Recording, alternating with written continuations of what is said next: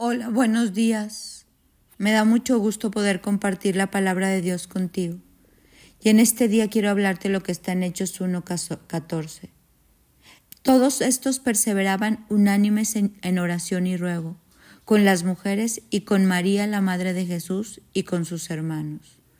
En este versículo Dios nos está hablando de lo importante de orar, de perseverar unánimes en la oración Dios nos invita todos los días a entrar en intimidad con Él.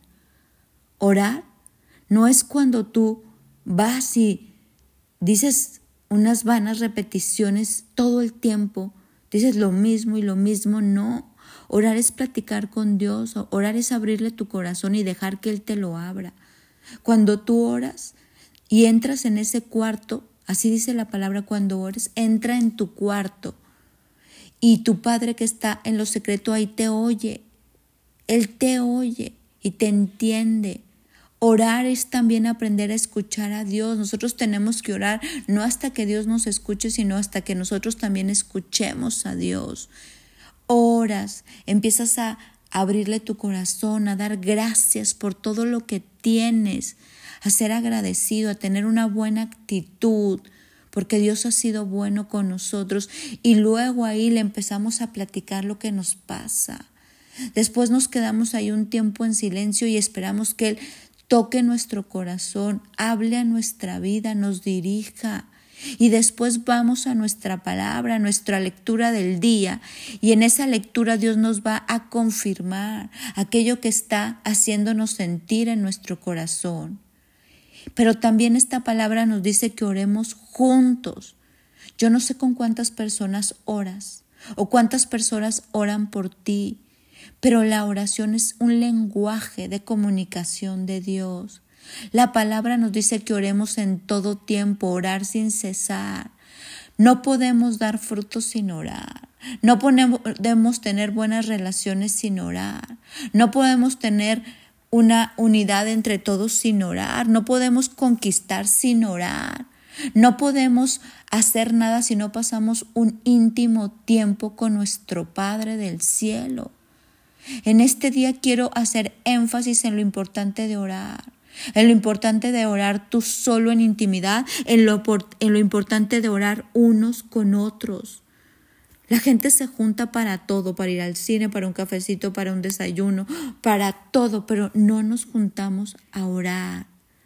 Cuando había personas unidas en la Biblia, dice que había el soplo del Espíritu se movía con fuerza, donde dos o más se unen a orar, Dios se mueve.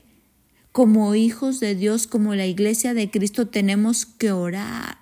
Porque cuando uno ora se vuelve sabio, cuando uno ora deja de morder al otro, deja de tener cara, deja de sentir que todo le molesta, ingratitud. Cuando uno ora se siente agradecido, quiere servir, quiere amar. Cuando uno ora está donde Dios te quiere llamar a estar con una actitud de ¿qué voy a aportar?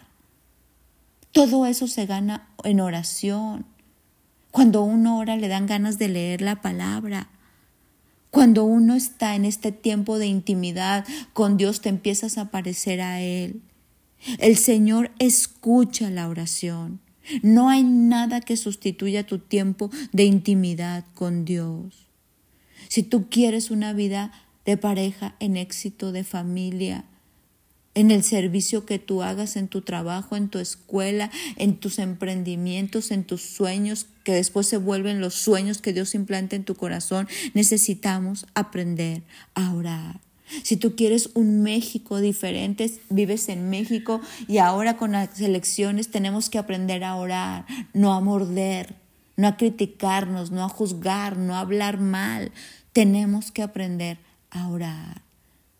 Hoy quiero invitarte a cambiar eso de mordernos unos a otros, eso de estar enojados, eso de hacer caras, eso de murmurar, de criticar, de estar hablando mal de otros, sustitúyelo por orar. Y yo te aseguro que tu 2024 será un año de éxito. Y júntate a orar, a orar con personas que, que oran, que bajan el reino, que conocen el corazón de Dios, con personas que Dios puede usar para darte un mensaje, para hablarte. con personas que tienen la palabra en su corazón, que exaltan el nombre de Cristo y no el suyo. En este día quiero invitarte a orar y a orar, a orar y a tener contentamiento por todo lo que Dios ha hecho y seguirá haciendo en nuestras vidas. Hoy hagamos de esto un hábito. Pasa tiempo en oración. Pasa tiempo orando. Busca con quién orar.